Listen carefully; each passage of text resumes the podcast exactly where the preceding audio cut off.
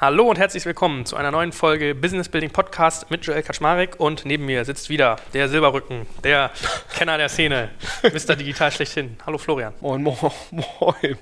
Ja. Meine ich ganz ehrlich, ich, ich, ich sage das immer so, aber meine ich positiv, ich habe neulich gelesen, ich weiß aber nicht, ob das nett gemeint wird, hat jemand gesagt, du seist der Peter Schollatur der Internetszene. Also ich gehe mal davon aus, war, ich glaube, der Kollege Hüsing und wie ich ihn kenne, hat er das mit absoluter Sicherheit sehr nett gemeint. glaube ich auch, glaube ich auch. Ja, und Peter Schollatur ist ja ein, ein, ein Hero meiner Kindergartenzeit, der ist ja schon ein bisschen länger unterwegs. Insofern. Ja, stimmt, bei meinem Vater auch. Also für mich bist du das wandelnde Wikipedia des, des Internets, speziell mit äh, Marketing, Venture Building und VC. Und heute haben wir ein sehr, sehr spannendes Thema uns ausgesucht, und zwar Data Warehouses bzw. Data Warehousing. Ja, also den Bau von Datenlagern und deren Nutzung. Ich glaube, viele haben darüber geredet, aber viele kennen es noch gar nicht so.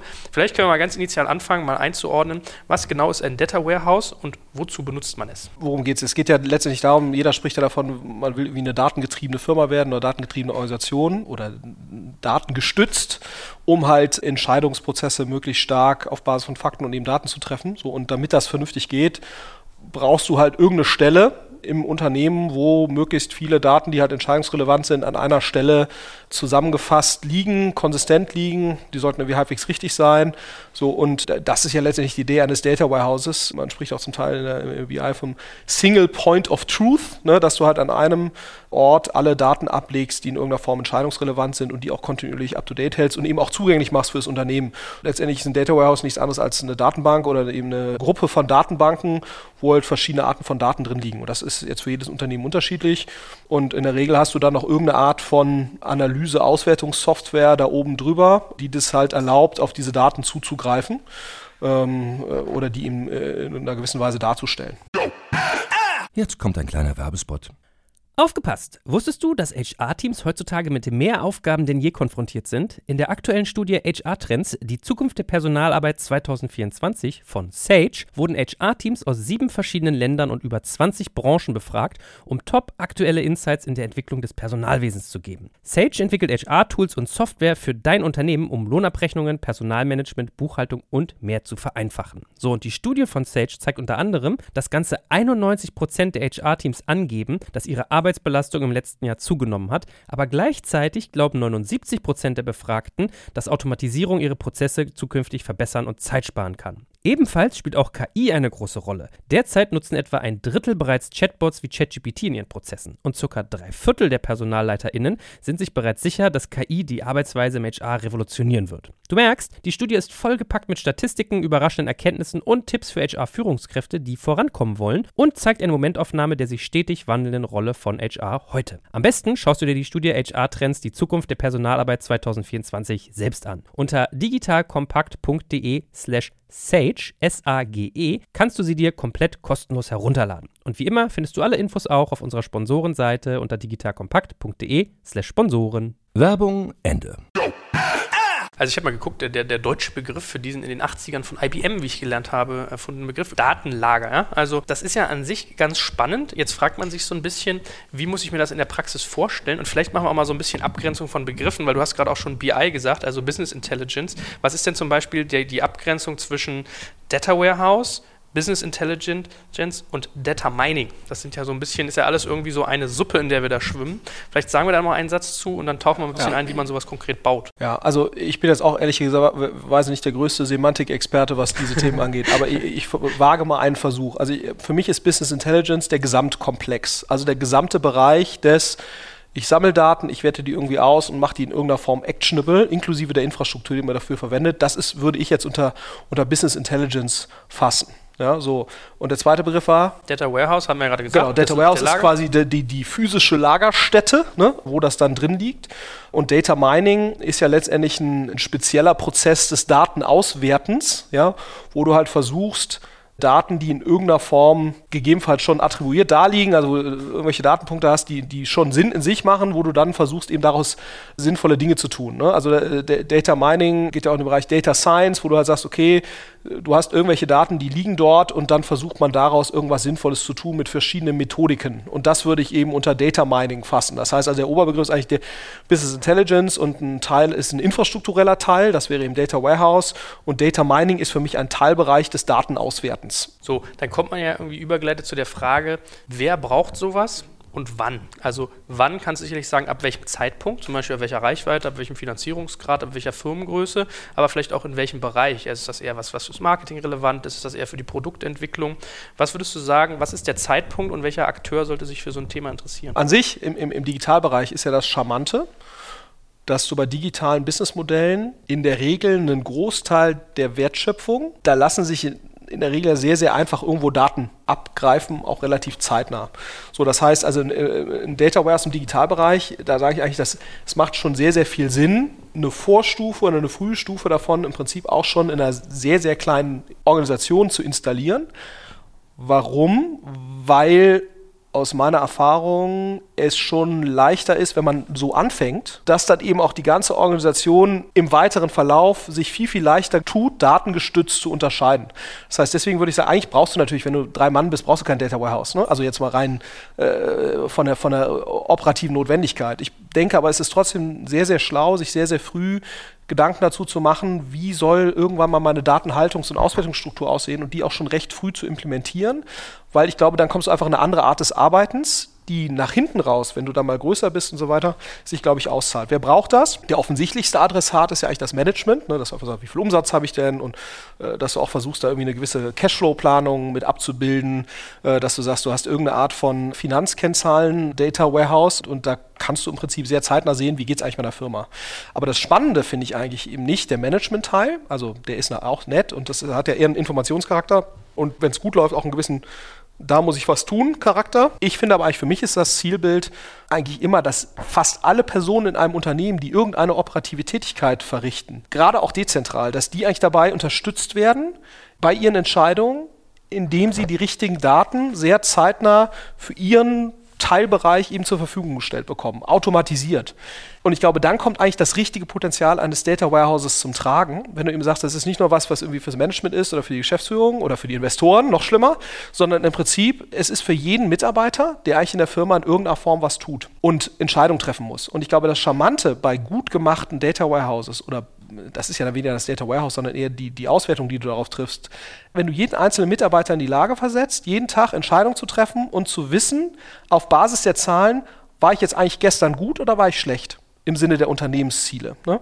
Das ist ja eigentlich so für mich so die Endvision von einer datengetriebenen Organisation, einer datengestützten Organisation, dass eben nicht Entscheidungen immer hochdelegiert werden müssen zum Management und dann wieder runter, sondern dass im Prinzip jeder einzelne Mitarbeiter auf Basis dessen, was er da sieht, selbst weiß, bin ich hier auf dem richtigen Weg oder nicht. Weil wenn das gelingt, dann hebst du natürlich das wahre Potenzial von so einem Data Warehouse, dass eben sehr, sehr viele Entscheidungen in die richtige Richtung getroffen werden, weil halt die zugrunde liegenden Zahlen und die hinterlegten Ziele so gut gewählt und, und, und gepflegt sind, dass die Mitarbeiter selbst erkennen können, dass sie in die richtige Richtung sich bewegen oder eben nicht. Ich vergleiche das auch häufig mit irgendwie so einem Trading Floor bei einer Investmentbank. Ne? Kann man sich jetzt darüber streiten, ob diese Menschen alle sinnvolle Tätigkeiten tun. Aber das Beeindruckende ist bei so einem Trading Floor, da treffen sehr, sehr viele Menschen unabhängig voneinander Entscheidungen auf Basis von bestimmten Regeln und so und so viel Geld und den und den Bereich. Und sie bekommen im Prinzip Instant Feedback oder direktes Feedback, ob das jetzt gut oder schlecht war. Man kann sich jetzt darüber streiten, ob diese Entscheidungen inhaltlich immer sinnvoll sind, gesellschaftsfördernd oder sonst irgendwas. Aber ich glaube, wo man nicht argumentieren kann, ist, dass die Menge von Entscheidungen und die Effizienz von Entscheidungen und die Rückmeldung, das führt zu einem sehr, sehr hohen Maß an, an Entscheidungseffizienz und ich glaube auch ehrlicherweise zu einem hohen Maß an Motivation, weil eben Mitarbeiter selbst entscheiden können und sich selbst auf Basis dessen weiterentwickeln können. Also idealerweise deckst du die komplette Wertschöpfungskette irgendwann mal mit einem Data Warehouse ab. Das ist eigentlich die Idee und die Endausbaustufe. Wir fangen häufig jetzt hier bei Project A mit, mit marketinglastigeren Themen an, weil das, wenn du in der frühen Phase investierst, wenn du nicht in der Lage bist, irgendwie Kunden zu gewinnen und halbwegs zu binden, dann brauchst du dir jetzt um die Effizienz deiner Organisation äh, oder deiner Operations nicht so Gedanken zu machen. Deswegen fangen wir damit an, häufig. Das heißt, wir nehmen, was ich, Daten aus Google AdWords und aus Facebook und so weiter und versuchen das alles zusammenzubringen, mit den Kundendaten oder Transaktionsdaten zu verheiraten und daraus dann irgendwelche Rückschlüsse zu ziehen. Das heißt, der erste Versuch ist eigentlich, dass die Marketingabteilung oder CM-Abteilung anfängt, damit operativ zu arbeiten und dann versuchst du es sukzessive über das Unternehmen auszudehnen. Ne? Und, und äh, da, das ist eigentlich so die, die Vision dahinter. Kann es dir denn bei dem Thema passieren, dass du am Anfang Weichen stellst, die dich dann hinterher teuer zu korrigieren kosten? Also kannst du da irgendwie schon früh falsch abbiegen? Ich glaube, du kannst schon sehr, sehr viel falsch machen, weil ich glaube, man muss sich schon überlegen, was ist die Endausbaustufe, was das Ding leisten muss. Also nur mal so eine Entscheidung. Wenn man sagt, was soll das Data Warehouse leisten? Also wir sagen ja, es soll eigentlich leisten diese Reporting-Ebene gegenüber Management und so weiter. Und dann soll es idealerweise eine Reporting-Struktur auf operativer Ebene gewährleisten, also im Marketing-Team, im CRM-Team und so weiter. Dann willst du aber idealerweise auch solche Dinge machen wie Rückmeldung an irgendwelche Marketing-Tools, was jetzt der Kunde gekostet hat und wie viel ich jetzt für diesen Kunden bieten sollte und so weiter. Das heißt also, diese Möglichkeit, es zurückzufeeden und dann eben auch die Möglichkeit, beispielsweise sowas zu machen wie eine Kundensegmentierung, die sich dann aber auch in der Applikation im Web oder Mobile widerspiegelt. Das heißt, irgendeine Art von Personalisierung der Applikation. So.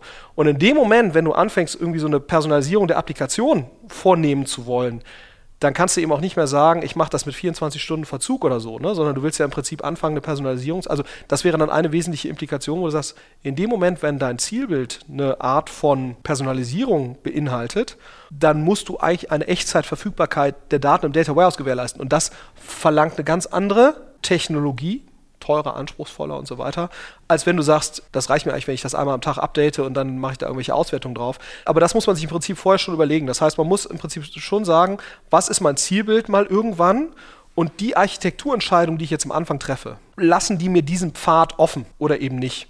Man darf aber andererseits natürlich auch nicht den Fehler machen zu sagen, okay, ich fange direkt mit einer Oracle-Datenbank an, weil da kostet mich allein der Administrator x Euro und ich packe direkt irgendeine MicroStrategy-Implementierung als Auswertungstool oben drauf für so und so viel.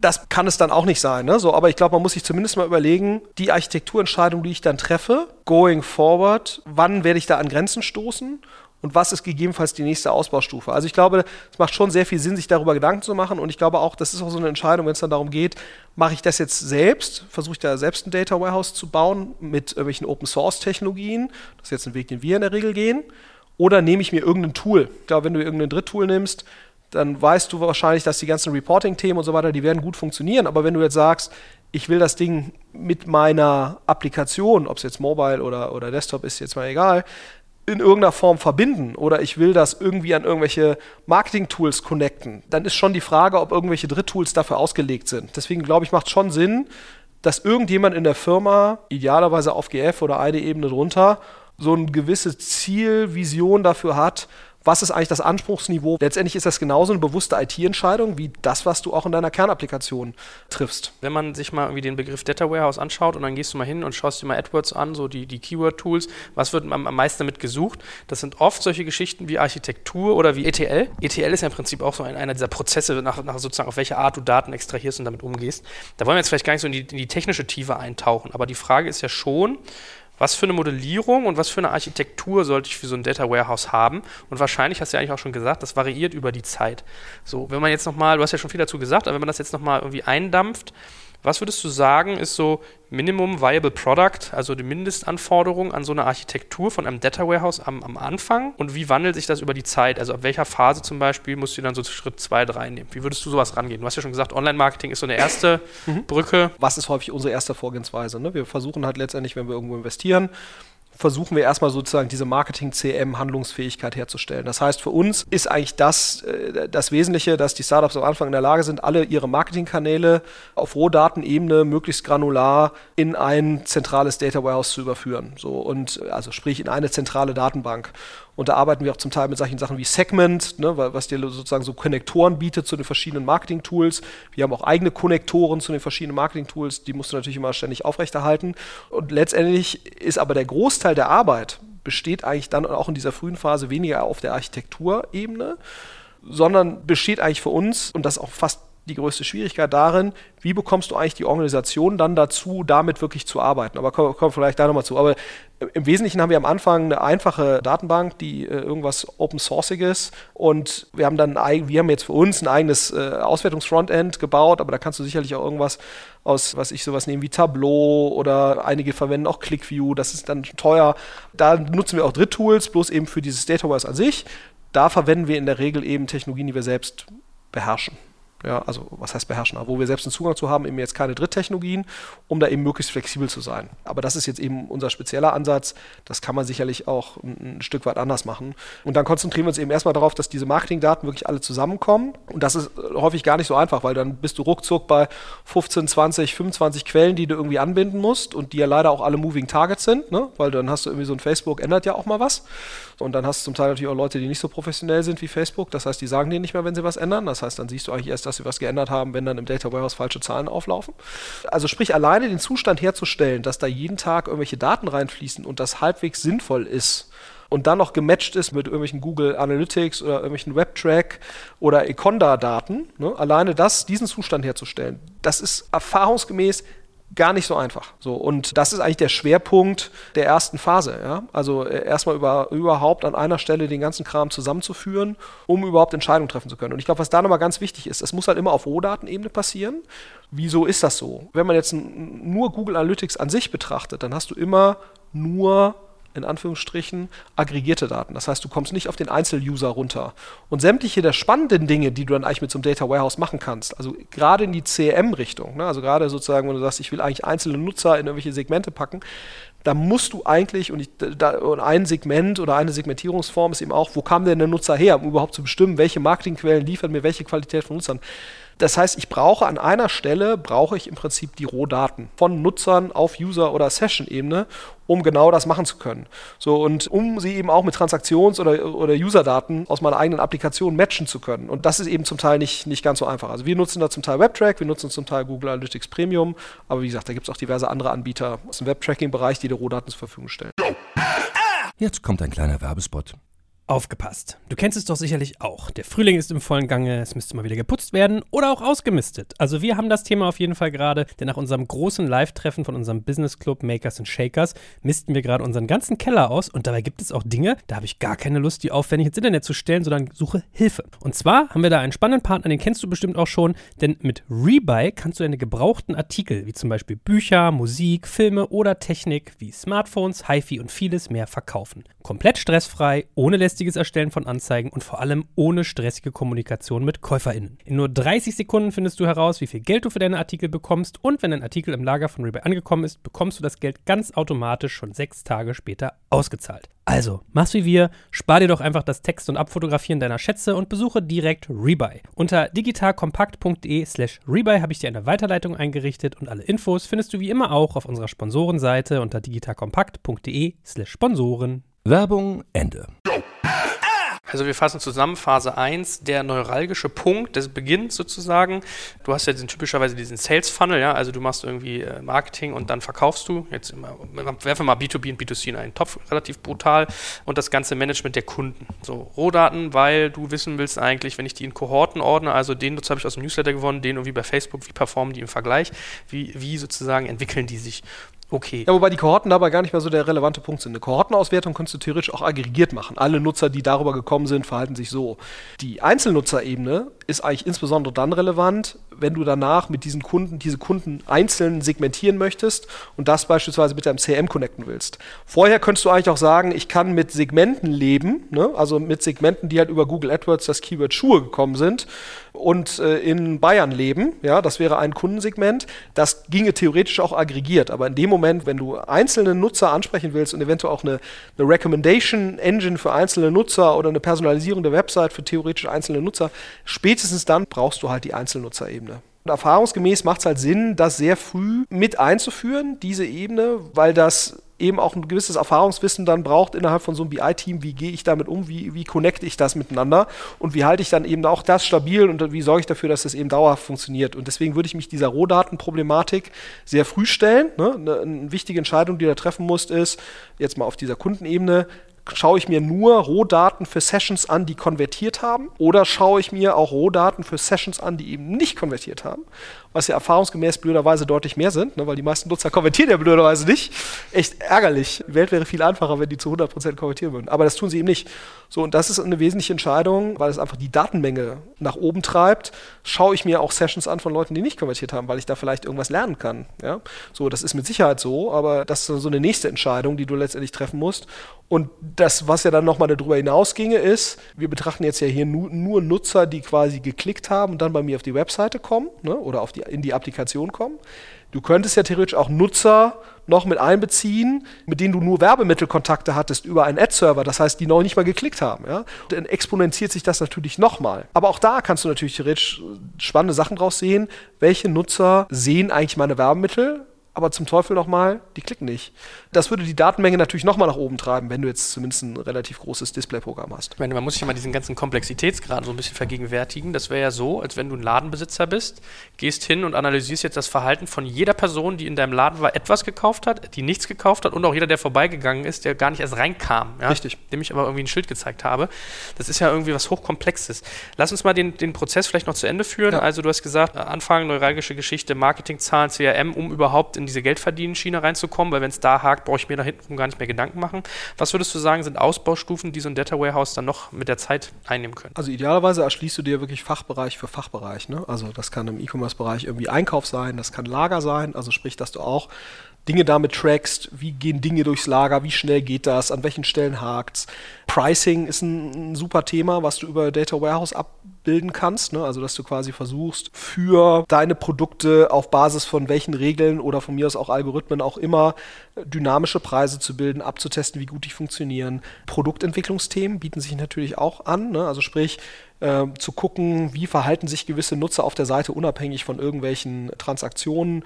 Du kannst äh, letztendlich die komplette Wertschöpfungsstufe, was auch immer es ist, ne, kannst du letztendlich versuchen, quantitativ abzubilden und in irgendeiner Form versuchen, in das Data Warehouse reinzubringen. Und ich glaube, das ist, muss man einfach bereichsweise machen, weil die Erfahrung so ein bisschen zeigt, das bringt ja nur dann was, wenn es eben nicht nur auf der Reporting-Ebene stehen bleibt fürs Management, sondern wenn wirklich einzelne Mitarbeiter die Entscheidung jeden Tag treffen, wenn die eben damit arbeiten. Und deswegen glaube ich, bietet es sich halt an, das sukzessive zu machen und, und auch Leute zu haben, die im Prinzip die Schnittstelle, also für uns sind das so Analysten oder auch ein Stück weit Produktmanager fürs Data Warehouse, die letztendlich mit den einzelnen Fachabteilungen arbeiten und gucken, was für Zahlen würden denen eigentlich, würden denen eigentlich bei der Entscheidungsfindung helfen, zu gucken, wird, kommt das eigentlich wirklich an? Also arbeiten die wirklich mit diesen Zahlen? Also Marketing ist für uns mal ein wesentlicher Schritt. Schaffen wir es, dass die Leute weggehen von, sie gucken in ihr Google AdWords-Account, um, um Entscheidungen zu treffen, was sie hoch oder runter bieten sollten oder ihr Facebook-operatives Tool. Wenn man es schafft, dass die Leute eben eher in ihr operatives Marketing-Reporting gucken für ihren Kanal, was auf Basis des Data Warehouses erstellt wird. Das ist ja eigentlich der entscheidende Schritt, weil nur dann kannst du so Sachen machen wie eine CLV-Betrachtung weil in Google Customer AdWords, äh, Customer Lifetime, weil im, im, im, Google AdWords Account steht kein CLV, ne? Das musst du aus dem Data Warehouse ziehen oder aus irgendeiner Form von transaktionsbasierter Datenbank. Ein weiteres Thema ist eben Attribution. Ja? War ein Nutzer in mehreren Kanälen aktiv, bevor er konvertiert hat. Auch das kannst du per Definition nicht im Google AdWords Interface sehen, weil Google AdWords sieht nur Google AdWords. Und, und, und solche Sachen wie Attribution kannst du im Prinzip auch nur dann sinnvoll in die Handlungs- oder in die Entscheidungsfindung von Marketingentscheidern reinbringen, wenn die ein übergeordnetes Reporting als ihre Entscheidungsgrundlage nehmen, was per Definition nur aus dem Datawarehouse kommen kann. So, und, und, und, alleine diesen Schritt zu schaffen, dass die Leute eben nicht mehr in ihren operativen Systemen schauen, das ist schon gar nicht so einfach. Also das schaffen wir fairerweise auch nicht bei allen. Hast du einen Tipp, wie man da vorgehen kann, wenn man die Leute umgewöhnen will auf so eine eigentlich reichere, also werthaltigere Quelle? Ja, also ich glaube, das Einzige, wie es eben wirklich geht, ist, und deswegen glaube ich mittlerweile sehr stark an diese elementare Rolle des BI-Analysten. Du brauchst im Prinzip einen BI-Analysten, der so tief im Marketing-Thema drin steckt, dass er halt auch ernst genommen wird von diesem Marketing-Team. Ne? Deswegen, du brauchst im Prinzip wirklich Leute, die ähnlich gut Marketing verstehen wie die Leute, die das Marketing selbst machen, bloß ihm Zahlen für diese Leute liefern. Nur dann hast du, glaube ich, eine gute Chance, dass das auch wirklich angenommen wird. Und du musst es halt kontinuierlich weiterentwickeln. Du musst da wirklich gucken, okay, was, wie entscheiden die eigentlich? Und letztendlich muss man natürlich auch sagen, der Witz, wenn sie es CLV-basiert machen, also das ist ja eigentlich immer ein ganz gutes Argument, gegebenenfalls kannst du dann sogar mehr Geld ausgeben für das, was du tust, weil deine Kunden sind ja sehr, sehr viel wert. Ne? Das ist natürlich auch immer ein sehr gutes Argument. Das gilt natürlich leider nicht für jeden Kanal. Ne? Bei Attributionen, es gibt halt Gewinner und Verlierer bei diesen Kanälen. Aber es ist natürlich ein guter Weg, um schon mal reinzukommen, wenn du halt die Gewinnerkanäle und sagst, pass mal auf, wenn du das hier, wenn du hier reinguckst, dann hast du nicht nur ein akkurateres Bild äh, der Realität, sondern du hast im Prinzip auch die Chance, mehr Geld auszugeben, dein Budget auszuweiten. So, ähm, das ist eben häufig ein, äh, ein, gutes Argument. Und was natürlich auch ein Riesenargument ist, wenn du sagst, pass mal auf, ich stelle dir das nicht nur da und dann musst du das noch manuell in Handlung übersetzen, sondern und das ist dann im Prinzip der nächste Schritt. Ich bin im Prinzip in der Lage, das zu koppeln mit den Marketing-Tools, die dann Gebote treffen. Also jetzt im SEA-Bereich ein Bitmanagement-Tool oder irgendwelche Ad-Server oder irgendwelche DSPs oder Criteo kannst du auch, äh, also Retargeting-Anbieter kannst du ja auch Gebote letztendlich übermitteln. Und wenn du sagst, ich mache es für dich sogar noch einfacher, ich übersetze die Erkenntnisse, die wir jetzt hier gewinnen auf Basis von Attribution und CLV, übersetze ich in Gebotsentscheidungen. Ja? Und dann hast du natürlich sozusagen den letzten Schritt, weil du dann ja wirklich den operativen Leuten Arbeit abnimmst. Nicht nur bessere Entscheidungen triffst, sondern auch noch Arbeit abnimmst. Und das ist natürlich sozusagen das, das Killer-Argument, aber das ist schon gar nicht so einfach. Also das schaffen wir fairerweise auch nur sehr selten. Jetzt haben wir viele Werte daran irgendwie rausge rausgestellt, haben gezeigt, was man damit macht, was die Phasen sein können. Jetzt hört vielleicht jemand zu und sagt, wie konkret baue ich das jetzt eigentlich? So, jetzt hast du schon so ein bisschen angedeutet, ihr macht es oft mit Open Source. Natürlich ist da die Frage, gibt es da so eine Off-the-Shelf-Lösung, dass ich hingehe und kaufe mir irgendwen ein und baue das vielleicht aus und verpasse es meinen eigenen Bedürfnissen an? Oder läuft es doch eher oft darauf hinaus, dass man sich sowas selber baut? Vorab, wenn man so ein Thema angeht, muss einem eigentlich eine, eine Sache klar sein und die ist so ein bisschen nervig und ärgerlich. Wenn man so ein Data Warehouse baut und so Daten zusammenführt und so weiter, haben wir ja gerade gesagt, ist eine sehr anspruchsvolle Aufgabe. Man sieht nur erstmal nichts. Ja, also das ist eben so das Deprimierende an diesem Thema. So, und weil sozusagen die Werthaltigkeit von so einem Data Warehouse kommt ja gerade durch dass du darauf dann bessere Entscheidungen triffst und so weiter. Also eine sehr indirekte, ein sehr indirektes Nutzenversprechen, was mit sehr viel Schmerzen verbunden ist, weil gerade diese Aggregation von Daten eben so blöd ist. So. Und das milderst du natürlich pro forma ein Stück weit ab, indem du einfach sagst, ich nehme jetzt hier das äh, Data Warehouse Tool so und so, so und so, das macht das alles für mich. Und das muss man sich halt überlegen. Also man, man, äh, ich glaube, ein Dritttool zu verwenden, das kann man schon machen. Man muss nur, glaube ich, sehr, sehr stark darauf achten, wie viel Flexibilität nimmt man das nach hinten raus. Das ist das eine. Und das andere Thema ist natürlich, ja, das mildert meinen initialen Schmerz, wenn es ein gutes Tool ist, weil hoffentlich diese Daten zusammenstell, Sammelphase und dass das halbwegs zuverlässig funktioniert, da, damit, dafür erhöhe ich die Wahrscheinlichkeit. Das ist ja erstmal schön. Einzige Problem, und das muss einem natürlich klar sein, wenn ich das selbst baue, setze ich natürlich meine Organisation selbst mal dem der Herausforderung aus, sich das Know-how anzueignen, wie das eigentlich genau geht. Also jetzt mal wirklich im Detail. Das ist zwar mit Schmerzen verbunden, aber wenn ich das durchhalte und durchziehe, hat das natürlich auch einen großen Reward. Ne? Also, weil Lerneffekt die, auch, ne? Ein Lerneffekt und ich bin natürlich deutlich flexibler, wenn es dann darum geht, irgendwelche Sachen irgendwo anzubinden, weil einfach das Verständnis von den handelnden Personen, die sich um so eine Infrastruktur kümmern, äh, im eigenen Unternehmen, das hilft natürlich, gerade wenn du damit irgendwelche weitergehenden Sachen machen willst, wie jetzt irgendwie eine Recommendation Engine auf Basis dessen bauen oder eine Personalisierungsengine für, für, für was auch immer du anbietest. All das fällt dir natürlich viel leichter, wenn du den Kram selbst gebaut hast. Und meine These ist so ein bisschen, es ist immer ein schmerzhafter Prozess, sowas zu machen. Du brauchst immer irgendeinen GF oder sowas, der sagt, wir ziehen das jetzt durch. Und du brauchst natürlich die richtigen handelnden Personen. Das ist viele BI-Projekte enden fairerweise auch im Nirvana, das muss man eben wirklich sagen. Und, und, dann sind die Zahlen nicht richtig und dann wird das Ding nicht akzeptiert. Aber ich glaube, wenn man anerkennt, es ist ein schmerzhafter Prozess, aber das Licht am Ende des Tunnels ist so verheißungsvoll, ich, ich mache es trotzdem dann finde ich, ist dieser Schritt zu sagen, man macht zumindest diese Datensammelprozesse, Zusammenstellungsprozesse, das macht man selbst, weil es enorm hilft, dabei ein großes Verständnis von den Daten zu haben. Diesen Schmerz würde ich mir noch antun. Ich glaube, wo man viel besser Dritttools verwenden kann, weil das letztendlich nicht die Daten in der Tiefe betrifft, ist dann sowas wie so ein Tableau oder ein ClickView da oben drauf zu packen und zu sagen, ich habe darüber einen Auswertungsdashboard, das sieht schick aus und das ist auch auf dem iPad und ich habe noch eine, eine Mobile-App dafür und die geben sich auch Mühe, dass das Ding noch für iOS irgendwas funktioniert.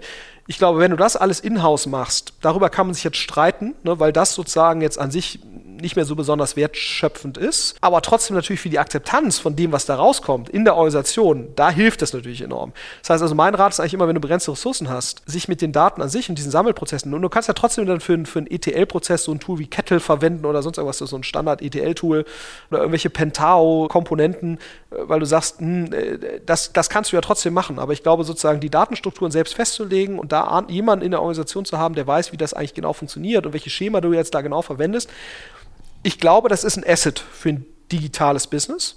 Und, und ich glaube, durch den Schmerz muss man einmal durch. Wenn man sich für einen Eigenbau entscheidet, dann sollte man das eigentlich nur dann tun, wenn man wirklich sagt, so, ich habe jetzt hier jemanden, dem traue ich das zu, der fuchst sich da rein, der muss vielleicht gar nicht so wahnsinnig viel Erfahrung haben immer, wobei das da schon auch hilft. Also, aber es muss zumindest mal jemand sein, ich, der, der, der ein sehr, sehr großes Potenzial für genau dieses Thema hat und, und der wahrscheinlich, ja, das ist wahrscheinlich schon, also der einfach das schon mal irgendwo zumindest mal gesehen hat und, und da die richtigen, in der richtigen Community drin ist, sich mit den richtigen Leuten austauscht. Weil ich glaube, sonst ist es ein Harakiri-Kommando und dann nimmst du wahrscheinlich lieber irgendein Dritttool. Was würdest du denn sagen, was muss man denn eigentlich grob an Kosten für sowas rechnen? Also was würde so ein reines Dritttool kosten und was kostet die Eigenimplementation und was vielleicht so eine Mischkalkulation aus beidem? Wenn du jetzt mal den organisatorischen Aufwand für Gehälter, für was weiß ich, Aufmerksamkeit auf das Thema, also die Opportunitätskosten mit einrechnest. Also ich glaube, du brauchst ja mindestens ein, zwei Entwickler in so einer Organisation, die wirklich sowas bauen, ne? So. Und idealerweise hast du halt nicht nur einen, sondern eher zwei.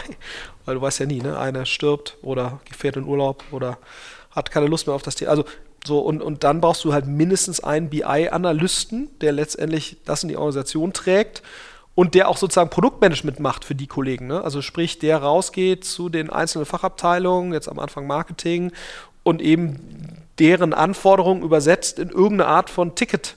Ist für normales Produktmanagement, wie im, im, im sonstigen IT-Bereich auch. Das heißt, das kleinstmögliche BI-Team sind eigentlich zwei Leute, wahrscheinlich sogar eher drei, ein Infrastrukturmensch und ein konzeptioneller Produktmanager, ja, so, der idealerweise eben auch eine Art Analyst ist am Anfang.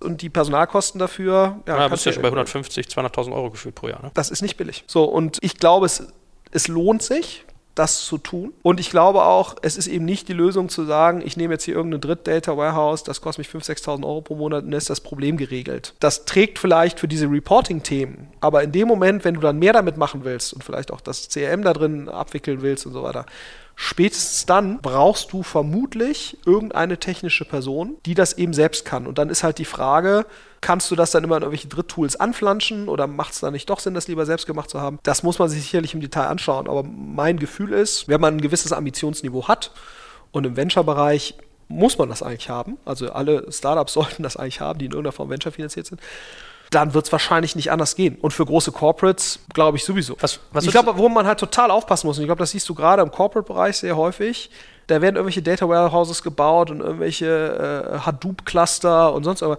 Das ist alles total cool, aber was da häufig fehlt, ist eben wirklich dieses Nutz die Organisation das. Ne? Und ich glaube, diesen Link, deswegen glaube ich auch, ist dieser BI-Analyst, Produktmanager auch in der Startup-Welt total wichtig, um das Ding eben wirklich at work zu kriegen und dass du da eben nicht irgendwas hast, was intellektuell sehr anspruchsvoll ist und auch irgendwie total schön irgendwas zusammensammelt, sondern was eben wirklich das tägliche Leben von jedem einzelnen Mitarbeiter, oder zumindest jetzt mal am Anfang den im Marketingbereich und dann eben darüber hinaus, das musst du halt gewährleisten. Und das ist, glaube ich, mindestens genauso wichtig wie jetzt irgendwie die technische Infrastruktur und das, was da passiert. Weil es geht eigentlich nur, diese beiden Sachen müssen halt ineinander greifen. Ja, ich meine, schön gesagt, dass es bei sowas immer so eine menschliche Komponente gibt. Also eigentlich brauchst du so einen Evangelisten im, im intern sozusagen, ne? der mhm. dir irgendwie die Mehrwerte aufzeigt und so ein bisschen dazu animiert. Gibt's und der auch Fortschritt zeigt, ja? Also der mhm. einfach sagt, pass auf, wenn du die und die Zahl brauchst, äh, ich habe verstanden, du brauchst es so und so und nächste Woche kommt das dann auch oder in vier Wochen. Ja, so, also, äh, dass die Leute auch sehen, weil du hast schon, also in vielen Organisationen, wenn du mal fragst bei den Startups auch, die ein Data Warehouse haben, wenn du mal wirklich fragst, wer arbeitet da wirklich mit? Das ist eben, ja, und nur dann entfaltet es ja wirklich seine Wirkung. Deswegen ist, glaube ich, sozusagen dieses, dieser Übersetzer in der Organisation, das schon enorm wichtig. Gibt es noch so, äh, was, was du sagen würdest, an Empfehlungen für so Personenprofile, die man sich für sowas ins Haus holen sollte? Also du hast ja schon gesagt, Entwickler und irgendwie so einen Analysten. Gibt es sonst irgendwie noch Rollen, wo du sagst, die brauchst du perspektivisch, wenn du so ein Thema betreibst? Du brauchst auf jeden Fall jemanden auf GF-Ebene, der das supportet. Der im Prinzip auch sagt, ja, ich weiß, die Zahlen sind jetzt noch nicht richtig in diesem Data Warehouse, aber das macht das nicht grundsätzlich falsch. Also ich glaube, viele Organisationen tendieren ja dazu, Dinge, die eigentlich grundsätzlich richtig sind, nur weil sie jetzt nicht so optimal laufen oder nicht so richtig funktionieren, das Gesamtprojekt in Frage zu stellen oder die, den Gesamtsachverhalt. Und ich glaube, da brauchst halt Top-Management-Support, die einfach sagen, ich weiß, das nervt jetzt total und ja, Tool XYZ würde vielleicht auch zu schnellen Resultaten führen, aber es gibt keine Abkürzung. Wenn wir eine relevante große Firma werden wollen, brauchen wir das irgendwann. Und ich weiß, der Weg dahin ist nervig, aber wir machen es trotzdem. So eine Person brauchst du auf jeden Fall, weil die Erfahrung zeigt, der BI-Analyst alleine, wenn der nicht diesen Support hat, kann schon mal ins Leere laufen, weil für die Marketing-Leute ist natürlich auch frustrierend. Da sehen die, ah, meine AdWords-Zahlen, die sind ja nicht richtig drin, ist doch totaler Scheiß, oder die Kosten sind wieder blöd, schlecht berechnet, funktioniert alles nicht. Das ist ja die natürliche Tendenz. Ne? Und, und ich glaube, da den Weitblick zu haben, sagen, ja, das mag vielleicht so sein, aber unser Ambitionsniveau ist hoch, das müssen wir hinkriegen weil nur dann werden wir letztendlich in den Himmel der relevanten Startups irgendwann uns weiterentwickeln können. Ich glaube, den, den brauchst du. Und was wir schon auch sehen, ab einem gewissen Niveau von Firma, du brauchst diese Infrastrukturleute, du brauchst die konzeptionellen Leute, die es in die einzelne Fachabteilung reintragen. Mein Gefühl ist, dass du nochmal ab einer gewissen Größenordnung nochmal jemand darüber hinaus brauchst. Das ist vielleicht ein CFO oder äh, irgendeinen Typen, der sich das Ding anguckt und sagt, ist mein Gesamtbusiness eigentlich gesund? Wie steuere ich eigentlich mein Gesamtbusiness auf Basis dessen, was da rauskommt? Also das haben wir jetzt an ein, zwei Stellen gesehen, wo du sagst, die haben es eigentlich schon geschafft, das in die einzelne Fachabteilung reinzutragen, aber du musst ja auch immer wieder, wenn du es in die einzelne Fachabteilung reinträgst, du musst ja im Prinzip an, den, an der übergeordneten Aussteuerung des Unternehmens drehen. Und das muss sich dann ja übersetzen, idealerweise in die Ziele, die halt hinterlegt werden für die einzelnen Mitarbeiter. Und mein Gefühl ist, da brauchst du halt irgendwann mal jemanden, der sich damit wirklich im Detail auseinandersetzt, ab einer gewissen Unternehmensgröße. Also wir haben jetzt gerade zwei Fälle im Portfolio, wo ich sagen würde, das sind eigentlich super Unternehmen. Aber die haben jetzt ab einer gewissen Größenordnung, ein paar hundert Leute und so weiter, fehlt so ein bisschen so dieser Link von jemandem, der das Ganze inhaltlich ganzheitlich betrachtet. Ist vielleicht ein bisschen abstrakt jetzt gesprochen und das ist sicherlich auch nicht deine Sorge am Anfang. Ich glaube, am Anfang reicht es völlig aus, wenn du einen guten Architekten hast, der idealerweise ein guter Entwickler ist oder einen guten Entwickler dazu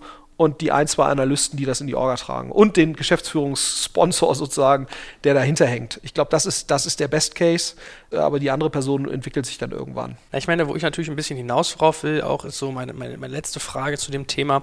Wir haben ja streng genommen bisher nur ein Lagerhaus für Informationen gebaut.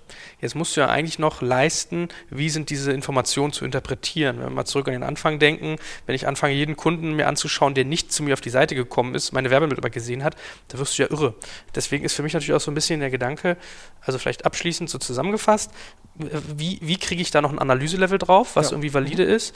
Und B, braucht man dafür dann zum Beispiel, da bist du bei der personellen Ebene, braucht man dafür am Ende des Tages vielleicht sogar so eine Data Scientist, die dir eigentlich sagen, wie werte ich die aus? Oder ist das. Ein gewisses Level an Auswertungskompetenz muss der BI-Analyst haben. Ne? Und ich glaube, je größer du wirst, dann holst du im Prinzip mehr Kompetenz in dieses Analystenteam. Da muss jetzt nicht jeder ein Machine Learning Experte oder Data Mining oder Data Science, ja. so, weil äh, du musst ja auch gucken, die meisten Leute, die dann das operativ, die da operativ mitarbeiten, denen fehlt ja sehr wahrscheinlich der Zugang zum Thema Machine Learning. Ne? So. Also ich glaube, das, das ist, aber das ist ein sehr guter Punkt. Was wir vergessen haben, ist, wenn das ein Stück weit wächst und größer wird, dann macht es sicherlich Sinn, innerhalb dieses Analystenteams Kompetenzen hinzuzufügen, die das Ganze dann more sophisticated machen. Ne? Also das wäre dann eben ein wirklicher Data Miner oder, oder Data Science, jemand, der weiß, wie Machine Learning funktioniert, jemand, der vielleicht auch sowas wie so ein bisschen künstliche Intelligenz da versucht reinzubringen, was dann vielleicht gar nicht die KPIs so großartig verändert, die dann der Marketing Manager verwendet, aber der vielleicht unter der Haube halt die Berechnung des CLVs oder die Prediction-Qualität des CLVs verbessert oder der im Prinzip die Kundensegmentierung, die auf Basis der Daten passiert, eben nicht mehr regelbasiert macht, sondern algorithmisch und dadurch beschleunigt oder so. Also das sind jetzt Sachen, glaube ich, die verändern das Ganze für den letztendlichen Macher, der darauf dann Entscheidungen trifft, gar nicht so großartig. Aber sozusagen die Intelligenz, die dafür verwendet wird, die kannst du natürlich noch mal ad infinitum nach oben treiben, ne? wo du dann auch sagen kannst, pass mal auf, wir machen jetzt hier die Preise, da berücksichtigen jetzt die Wetterdaten noch. Das ist ja dann im Sinne von jetzt wirklich Big Data, ne? also die meisten Sachen, die die meisten Leute da betreiben, fairerweise auch bei uns, da ist das Thema Big Data ehrlich gesagt eher sekundär, weil die meisten schon Probleme haben, überhaupt die strukturiert vorliegenden Daten, die ja per Definition so habe ich zumindest mal verstanden, nicht Big Data sind, die überhaupt sinnvoll entscheidungstreibend irgendwie einzusetzen. So, aber das kannst du natürlich, wenn du merkst, das ganze Basiszeug, das funktioniert alles. Also du kriegst die Daten da jeden Tag rein, du hast dir einen Bereich nach dem nächsten erschlossen, die Analysten, die arbeiten sehr eng mit den Fachbereichen zusammen, das wird immer besser, 80 Prozent der Firma arbeitet damit. Und dann verbesserst du sozusagen das Methodenwissen in dem Analystenteam. Ich glaube, das ist ein sehr, sehr smartes Ding und das ist auch ein Riesendifferenziator aus meiner Sicht, weil das natürlich auch etwas ist, was sehr, sehr schwer von außen zu kopieren ist, zu verstehen ist und so weiter. Und das ist natürlich sozusagen dann die Endvision, wo sich dann ja auch eben genauso diese ganzen Buzzwords, die man hört, eben Big Data, Artificial Intelligence oder was, sehr sinnstiftend irgendwie einbringen können. Aber da brauchst du schon wirklich gute Leute, die halt in der Lage sind, das, das dann auch noch mit Business-Relevanz da irgendwie mit einzubauen. Ja, sehr, sehr spannend. Dann danke ich dir ganz herzlich für all dein Praxiswissen und die Ausführung. Ansonsten an alle da draußen, die sich das heute angehört haben, ich hoffe, euch hilft das auch sehr und ihr habt auch ein bisschen Spaß dabei. Wenn ihr uns eine Freude machen wollt, geht zu iTunes und schenkt uns eine 5-Sterne-Bewertung, denn unser Vermarkter tritt uns immer fleißig auf die Füße. So etwas müssen wir machen, weil nur 5-Sterne-Bewertungen helfen. Das Das würde uns sehr freuen. Fünf Sterne bei iTunes. Vielen Dank an euch und freue mich schon aufs nächste Mal. Danke dir. Danke dir. Jetzt kommt ein kleiner Werbespot. Aufgepasst! Wusstest du, dass HR-Teams heutzutage mit mehr Aufgaben denn je konfrontiert sind? In der aktuellen Studie HR Trends, die Zukunft der Personalarbeit 2024 von Sage, wurden HR-Teams aus sieben verschiedenen Ländern und über 20 Branchen befragt, um top aktuelle Insights in der Entwicklung des Personalwesens zu geben. Sage entwickelt HR-Tools und Software für dein Unternehmen, um Lohnabrechnungen, Personalmanagement, Buchhaltung und mehr zu vereinfachen. So, und die Studie von Sage zeigt unter anderem, dass ganze 91% der HR-Teams angeben, dass ihre Arbeit Arbeitsbelastung im letzten Jahr zugenommen hat, aber gleichzeitig glauben 79 Prozent der Befragten, dass Automatisierung ihre Prozesse zukünftig verbessern und Zeit sparen kann. Ebenfalls spielt auch KI eine große Rolle. Derzeit nutzen etwa ein Drittel bereits Chatbots wie ChatGPT in ihren Prozessen und circa drei Viertel der PersonalleiterInnen sind sich bereits sicher, dass KI die Arbeitsweise im HR revolutionieren wird. Du merkst, die Studie ist vollgepackt mit Statistiken, überraschenden Erkenntnissen und Tipps für HR-Führungskräfte, die vorankommen wollen und zeigt eine Momentaufnahme der sich stetig wandelnden Rolle von HR heute. Am besten schaust du dir die Studie HR-Trends, die Zukunft der Personalarbeit 2024 selbst an. Unter digitalkompakt.de slash Sage, S-A-G-E, kannst du sie dir komplett kostenlos herunterladen. Und wie immer findest du alle Infos auch auf unserer Sponsorenseite unter digitalkompakt.de slash Sponsoren. Werbung Ende.